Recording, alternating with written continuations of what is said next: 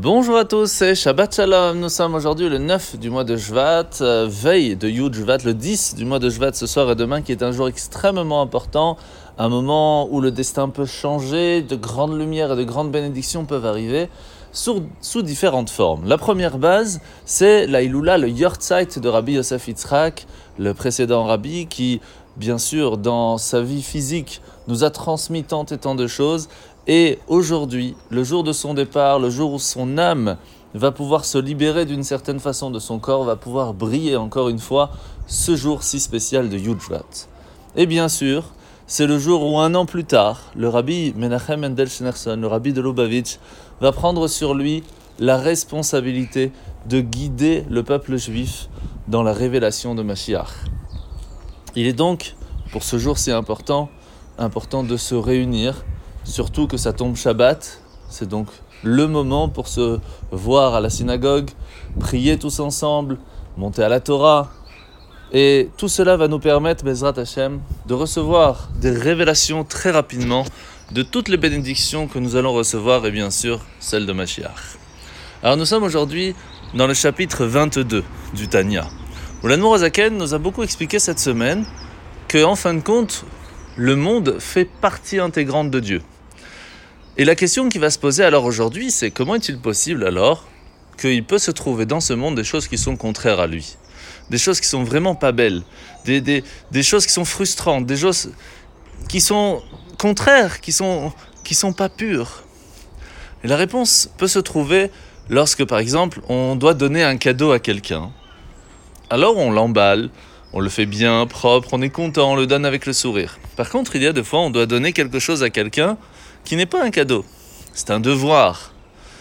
Eh bien dans ces cas-là, on va pas spécialement bien l'emballer et on va pas spécialement non plus donner avec le sourire. Eh bien c'est la même chose avec le monde. Hachem a créé le monde avec la possibilité du libre arbitre, ce qui veut dire qu'il y aura des choses qui sont bien et d'autres non.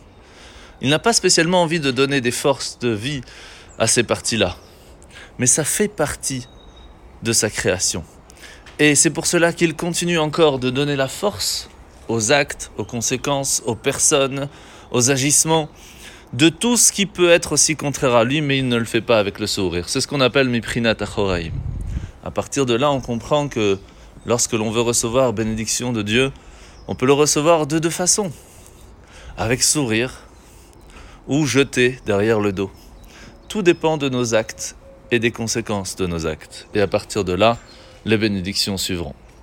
La mitzvah de ce matin, c'est la mitzvah positive numéro 107, que l'on a appris un petit peu hier, le fait que lorsqu'une personne bah, perd son âme, son âme remonte au ciel, dans ce cas-là, il va pouvoir transmettre une certaine impureté. La personne qui va le toucher ne serait pas pure, et donc important de le savoir pour savoir aussi comment se purifier. La paracha de la semaine, parachat beau, à la fin de la paracha, nous voyons que, comme Moshe l'avait prédit, tous les premiers-nés égyptiens vont mourir à minuit précise. Alors les Égyptiens se sont pressés, ont pressé les Juifs de partir en leur donnant de l'or, des vêtements, de l'argent, etc. Et ce qui était assez extraordinaire, c'est que les femmes juives ne se sont pas arrêtées à cela. Ils ont été tellement confiants en Dieu qu'ils ont emporté également avec eux des tambourins pour célébrer l'événement futur d'une totale libération de l'Égypte à ce moment-là, ils ont vraiment montré beaucoup plus de foi et de confiance en Dieu que les hommes. Il faut savoir que les femmes de notre génération aussi sont la suite des générations précédentes, et plus précisément celle de la sortie d'Égypte. Eh bien, on vous fait confiance, mesdames, de nous aider, de nous montrer le chemin, pour avoir cette confiance en Dieu, pour que Bezrat Hashem, nous soyons déjà prêts à recevoir la joie de Mashiach. En vous souhaitant de passer une très bonne journée et une bonne journée surtout de Yujvat. À dimanche